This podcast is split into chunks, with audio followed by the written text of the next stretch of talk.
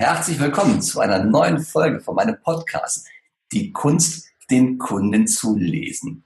Den Podcast für alle Menschen im Verkauf, im Service, in der Führung, die sagen, ich will besser werden. Und wenn wir sagen, ich will besser werden, dann hat das ganz, ganz viel auch mit emotionaler Intelligenz zu tun. Und für die emotionale Intelligenz habe ich heute einen Gast im Podcast, auf den ich mich unglaublich gefreut habe. Und das ist der Dirk Eilert.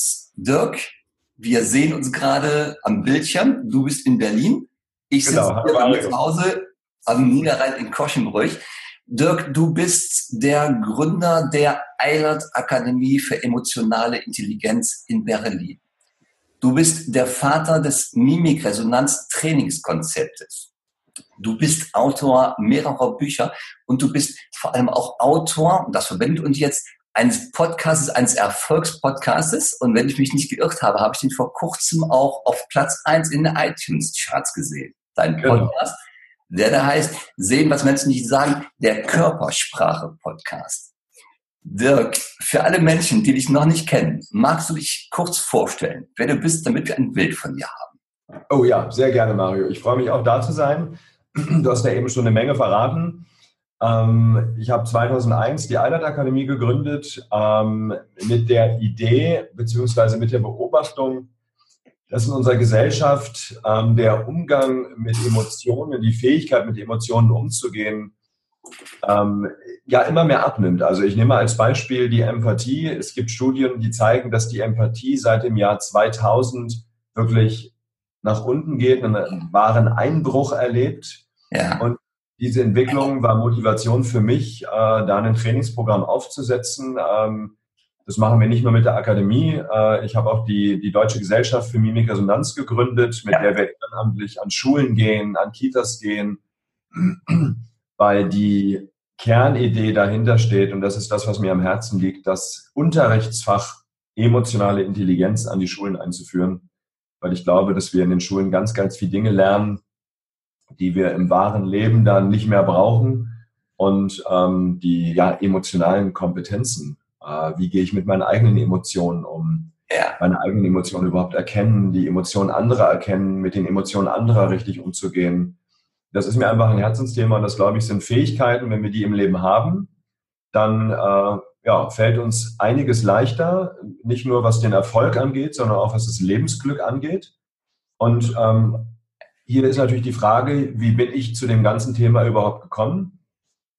Mich hat das Thema Emotionen, Körpersprache schon immer fasziniert, seit ich denken kann. Und ich habe 2000, ähm, ich gehe mal noch ein Stückchen weiter zurück, ähm, ich habe 1998 angefangen, als Fitnesstrainer und Ernährungsberater zu arbeiten, neben dem Studium. Das habe ich so gemacht, um mir mein Studium zu finanzieren. Und dann habe ich festgestellt, dass ganz, ganz viele der Kunden gesagt haben, Mensch, ich weiß eigentlich alles, was ich machen soll. Ich weiß, was ich trainieren müsste, wie ich trainieren müsste. Ich weiß, wie ich mich ernähren müsste. Aber ich tue es nicht. Und das war der Punkt für mich, wo ich gemerkt habe, Mensch, wir, wir wissen ganz, ganz viel im Leben und setzen die Dinge manchmal einfach nicht um. Ich nenne das klare Sicht, gefühlte Barriere. Ja. Ich, ich kenne mein Ziel, ich weiß genau, was ich tun müsste. Gefühlte Barriere, ich tue es dann doch nicht. Und das war der Zeitpunkt für mich, wo ich angefangen habe, mich mit dem ganzen Thema Emotionen zu beschäftigen. Wie können wir unsere Emotionen so beeinflussen, nutzen, also unsere Emotionen auch als Kraftwerke zu nutzen, damit sie uns dienen, damit wir quasi in den Emotionen Verbündete haben, mhm. die uns helfen und nicht wie viele Menschen es erleben, dass ihre Emotionen ihre Feinde sind. Ähm, ja, wo abends der Genuss kommt und sagt, komm, isst die Schokolade. ähm, genau, also das war so der Ausgangspunkt und dann habe ich dann angefangen. Ja, und da waren gerade schon so viele Stichworte drin in dem, was du gesagt hast, Dirk. Ähm, die Emotionen sind unsere Verbündeten. Und ich komme gleich nochmal darauf zurück. Wer dich kennt, wer mit dir arbeitet, der weiß, dass du sehr großen Wert darauf legst, dass die Erkenntnisse, die wir benutzen, wissenschaftlich auch gesichert sind. Ja. Wie würdest du denn heute, und du hast das eben schon einmal angerissen, wie würdest du denn heute die Fähigkeiten erwachsener Menschen äh, vielleicht sogar in Prozent beurteilen, Emotionen, also zum einen wahrzunehmen und richtig auch zu erkennen? Also wir haben ja bei uns den sogenannten READ-Test entwickelt. Das ist ein Test, ja. um die Emotionserkennungsfähigkeit zu messen. Ja. Ähm, den, den haben wir übrigens, äh, wo wir gerade darüber sprechen, Mario, ähm, gerade in meiner Podcast-Folge ähm, erwähnt. Äh, für alle meine Hörer, äh, die können den Test gerade kostenlos machen.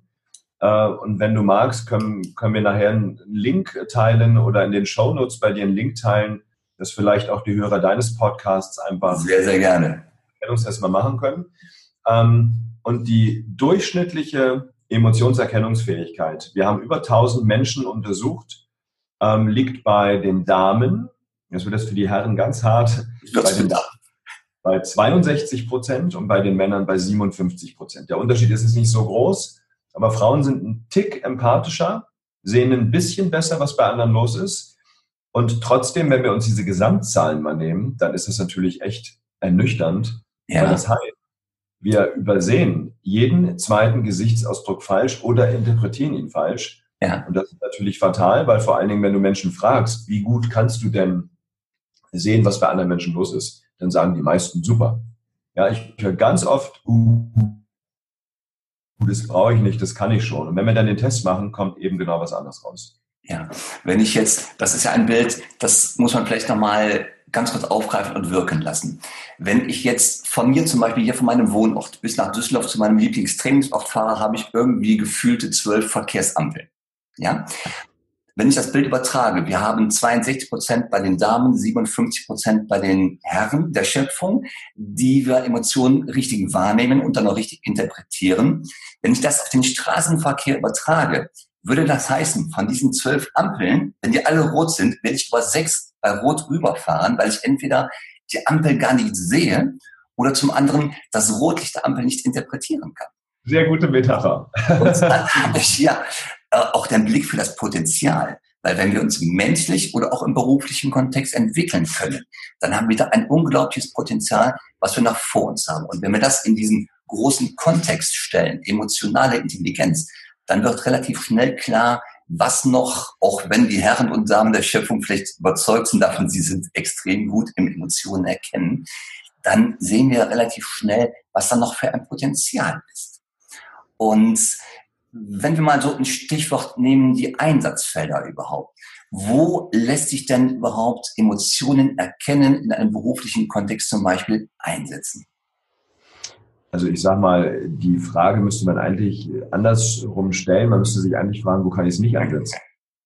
Ja, also selbst jetzt wir hier im Interview, wir können uns jetzt dank der Digitalisierung sogar sehen. Ja. Das heißt, in jeder Kommunikation, wo ich andere Menschen sehe, aber selbst am Telefon, ich sage mal, wir trainieren bei der Mimikresonanz, ja, das weißt du, wir trainieren ja nicht nur die Signale der Mimik sauber zu erkennen, und der Körpersprache insgesamt, sondern auch der Stimme zum Beispiel. Ja. Das heißt, wir haben neun Beobachtungskanäle, Mimik, Gestik, Fuß, Beinverhalten, Körperhaltung, ähm, die, die Stimme, die Psychophysiologie, werde ich rot, atme ich schneller mhm. äh, und so weiter.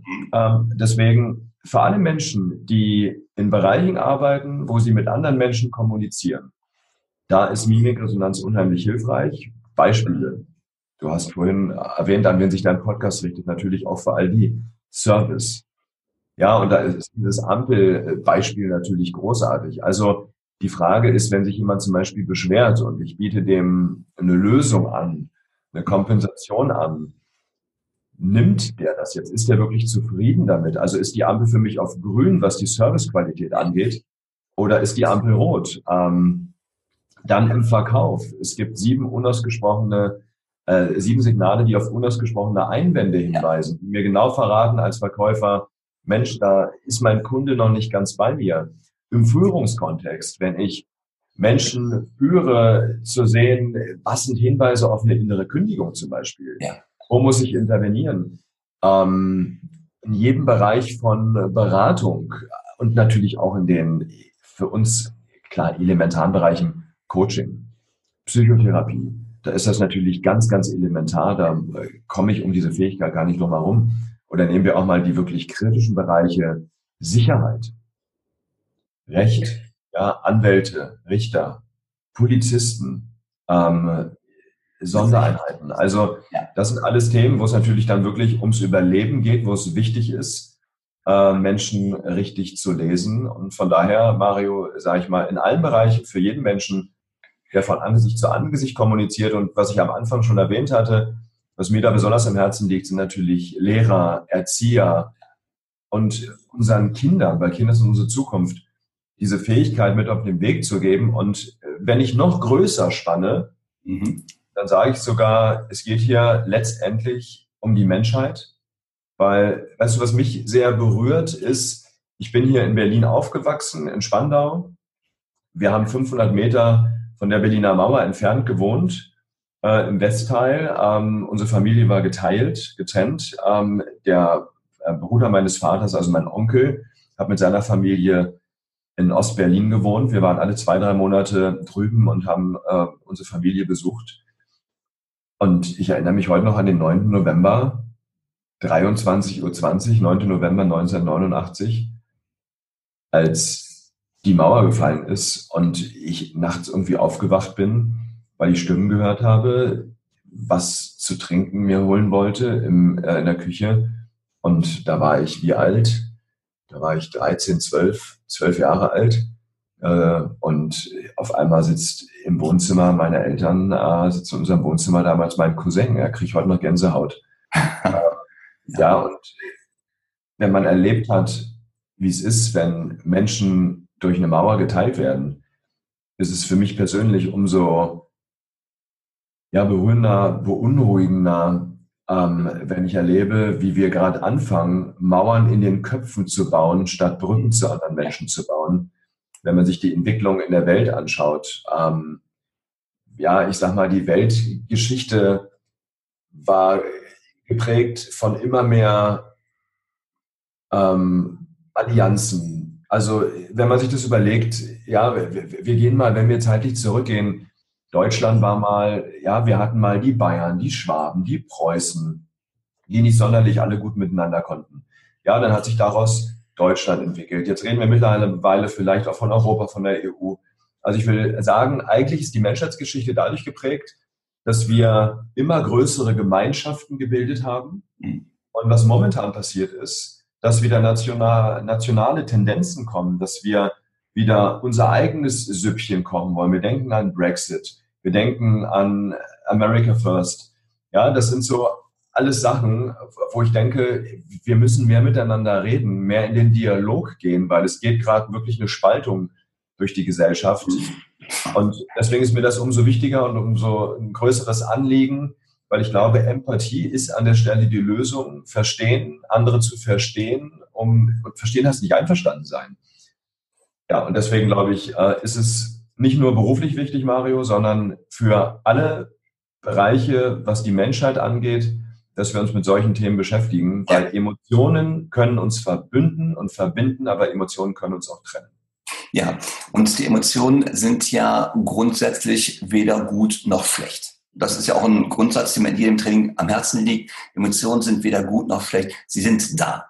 Und Emotionen geben uns Hinweise, die möchten uns etwas sagen. Die sind ja nicht da, weil die Evolution äh, dafür sorgen wollte, dass wir unsere Gesichtsmuskeln bewegen, sondern Emotionen geben uns etwas, wenn wir genau hinschauen und beobachten. Und wenn wir kommunizieren und reden, dann führen wir ja in der Regel unbewusst zwei Gespräche. Das eine Gespräch ist ja auf der Wortebene, wo wir den Inhalt transportieren. Und das andere Gespräch, was wir immer führen, ist das nonverbale Gespräch. Und in diesem nonverbalen Gespräch geht es ja darum, wie nehme ich meinen anderen wahr, wie nehme ich meinen Gesprächspartner wahr, welche Signale sehe ich, welche Wirkung habe ich selber auf andere. Und dort ist ja ein Kontext, wo es, wenn ich wertschätzende Kommunikation betreiben möchte, mich sehr auf die Wahrnehmung des anderen konzentrieren muss und auch diese Emotionen wahrnehmen muss. Wie ist deine Erfahrung, Dirk? Wie ähm, wie oft erlebst du wirklich eine wirklich wertschätzende Kommunikation, wo Menschen die Emotionen anderer wahrnehmen? Oder wo würdest du sagen, wo sind noch Lernfelder? Oh, ich erlebe ganz, ganz oft, dass Signale nicht wahrgenommen werden. Ja. Ähm, wobei dann immer die Frage ist, nehme ich es nicht wahr oder weiß ich nicht, wie ich damit umgehen soll? Genau. Denn die Frage ist ja zweigeteilt. Na, genau. Ich mache das zum Beispiel häufig, wenn ich selber Kunde bin, um das einfach mal zu testen. Wir haben diese sieben Einwandsignale und dann sitze ich ähm, als Kunde da und mache so Stück für Stück mal diese sieben Einwandsignale. Ja. ja meine Erfahrung ist, die wenigsten reagieren darauf. Ja. Ähm, einige reagieren schon, sagen aber nichts. Ich sehe nur, dass die Stresssignale hochgehen. Also die scheinen das dann mitzukriegen. Ja, und das zeigt mir, und ich sag mal, in, lass es fünf Prozent der Fälle sein, ähm, jeder Zwanzigste, ja, fragt dann mal nach oder koppelt das irgendwie zurück. Mhm. Und so, deswegen glaube ich aus den Erfahrungen heraus, ähm, wir haben verlernt, gute Beobachter zu sein. Ja. Wenn wir da mal evolutionär zurückgehen, ähm, vor 12.000 Jahren waren wir noch Wildbeuter, sind äh, hatten, na, wir hatten noch gar, wir hatten noch keine Häuser, wir sind umhergezogen, wir waren Nomaden, ähm, wir hatten noch kein Weizen angebaut. Das ist jetzt vor 10.000 Jahren passiert. Und als Wildbeuter sind wir durch den Dschungel gestriffen und mussten immer ganz, ganz aufmerksam, achtsam sein. Da konnte jedes Rascheln im Gras eine Schlange sein, jedes Knacken eines Astes ein Tiger. Und da waren wir angewiesen darauf, dass wir eine gute Wahrnehmung haben. Und heute können wir es uns erlauben, über die Straße zu laufen, in unser Handy zu gucken, eine SMS zu schreiben. Das hätte man sich im Dschungel als Wildbeuter gar nicht erlauben dürfen. Dann wäre das Leben sehr kurz. Ja. Ja. ja Wie denn? die Frage. So, also von daher ähm, werden viele, viele Signale übersehen, weil ja. wir es im Alltag, ich sag mal, so offen, äh, oberflächlich betrachtet empfunden nicht mehr zu brauchen scheinen. Ja. Aber eigentlich ist es eine elementare Fähigkeit. Genau, genau. Und in, du bist der Vater des Mimikresonanztrainingskonzeptes. Und das erste oder eine der ersten, einer der ersten Impulse, die du deinen Schülern mitgibst, ist, trenne sehr aufmerksam die Beobachtung von der Interpretation. Und was wir gerade machen, oder der Punkt, über den du gerade gesprochen hast, war ja die Aufmerksamkeit, die Wahrnehmung. Ja. Hast du vielleicht für die Hörer hier im Podcast einen kleinen To-Go-Tipp? Wie können wir unsere Wahrnehmung im Alltag schulen? Ja, dann lass mich mal kurz nachdenken. Ähm, wir, also ich sage mal, die, die wichtigste Erkenntnis ist erstmal zu sagen, ich nehme das als Entwicklungsprogramm, als ja. Trainingsprogramm. Ja. Wahrnehmung ist nichts, was ich jetzt kurz mit einer Übung trainiere. Genau. Wahrnehmung ist was, was ich entwickeln darf ja. über die Zeit. Wir haben zum Beispiel gerade, ich mache gerade in meinem Podcast eine zwölf Wochen Wahrnehmungs-Challenge, wo es ja. Einmal die Woche jeden Montag eine Übung gibt, die man eine Woche lang macht. Und dann kommt nächsten Montag die nächste Übung.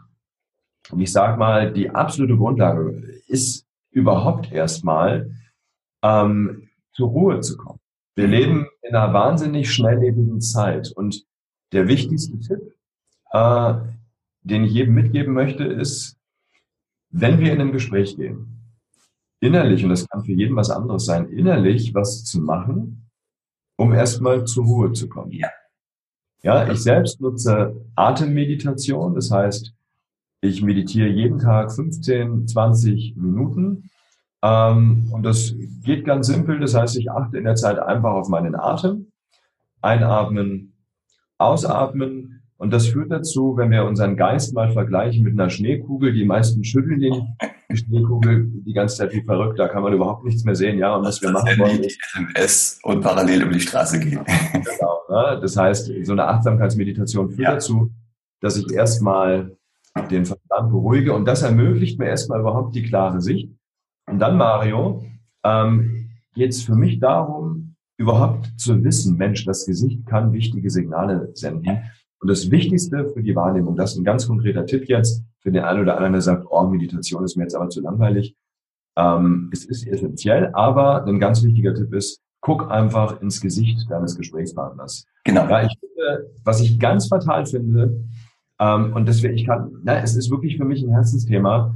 Wir leben im Zeitalter der Digitalisierung. Es fällt uns heute viel, viel leichter, früher war es gar nicht möglich. Guck mal, du bist jetzt, ich weiß nicht, wie viele Kilometer wir voneinander entfernt sind. Ja, mehrere hundert sind wir entfernt. Ja, also auf jeden Fall mehrere hundert und wir sitzen hier äh, und unterhalten uns, können uns dabei ansehen.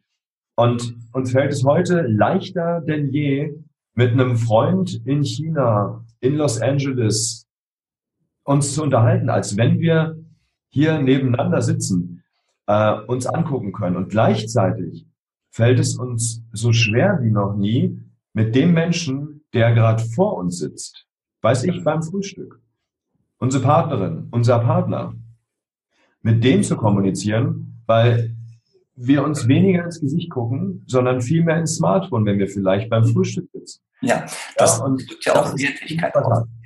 Ja, ja, das ist ähm, ein ganz, ganz wunderbarer Tipp. Also wenn ich nochmal zusammenfassen kann, ähm, dein To-Go-Tipp besteht aus zwei Teilen. Zum einen, wenn du affin bist, dafür bist, gehe in diese Atemmeditation. Und das muss ja nicht unbedingt Meditation sein.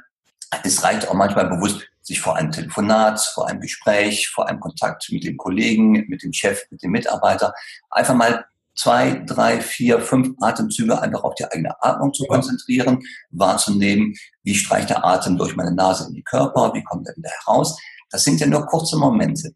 Und das andere, ein Herzenswunsch von dir, schaut den Leuten ins Gesicht beim Reden, genau. das Handy zur Seite. Und das ist ja. Mario, dann haben wir genau die zwei essentiellen Sachen. Einmal sich Zeit nehmen, zur Ruhe kommen und genau was du gesagt hast, es reicht manchmal sogar einen achtsamen Atemzug zu nehmen. Also einfach zu sich zu kommen, mir selbst zu sagen, der Mensch, der vor mir sitzt, ist jetzt gerade der wichtigste Mensch für mich in meinem Leben. Ja innerlich runterzufahren, zur Ruhe zu kommen. Da kann jeder sein Ritual finden, ob es der Atem ist, ob es quasi eine kurze Musik ist, die ich höre. Ja, ob es irgendwas anderes ist. Kurz runterkommen, das Tempo drosseln und dann den anderen einfach bewusst wahrnehmen, angucken und die Signale aufnehmen. Ja, und das ist ja auch eine wunderbare Übung.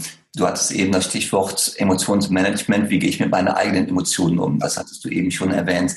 Wenn ich zum Beispiel in Momente hereinkomme, wo ich mich aufgeregt fühle oder wo ich mich geärgert fühle, ist es ja auch ratsam, mal ganz kurz Abstand zu nehmen, wahrzunehmen, was ist denn da gerade unterwegs mit mir?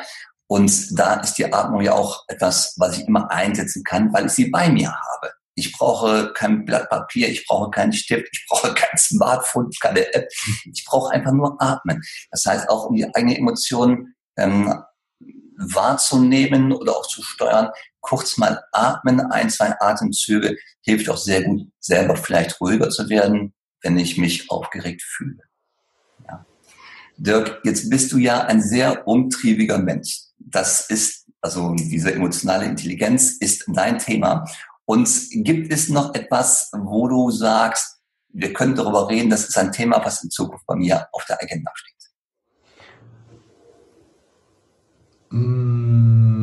Ja, lass mich mal drüber nachdenken. Also alles, was wir bei uns in der Akademie machen, dreht sich letztendlich um das Thema emotionale Kompetenzen. Ja.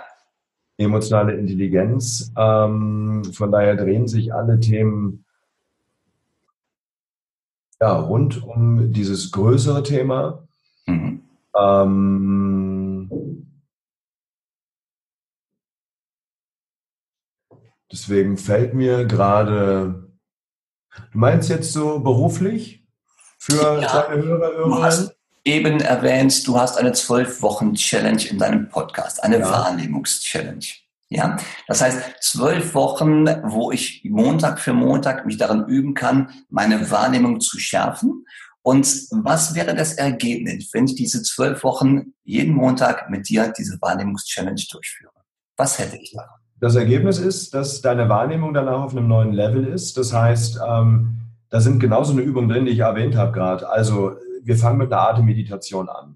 Dann geht es im nächsten Schritt um ein Training der eigenen Selbstwahrnehmung, die eigenen Gefühle erstmal wahrzunehmen, weil das eine Grundlage dafür ist, dass ich auch andere wahrnehmen kann. Mhm. So, und das setzt sich sofort. Ab der dritten Woche richten wir die Aufmerksamkeit dann von dem Innen nach außen und trainieren, die eigenen Sinne zu öffnen.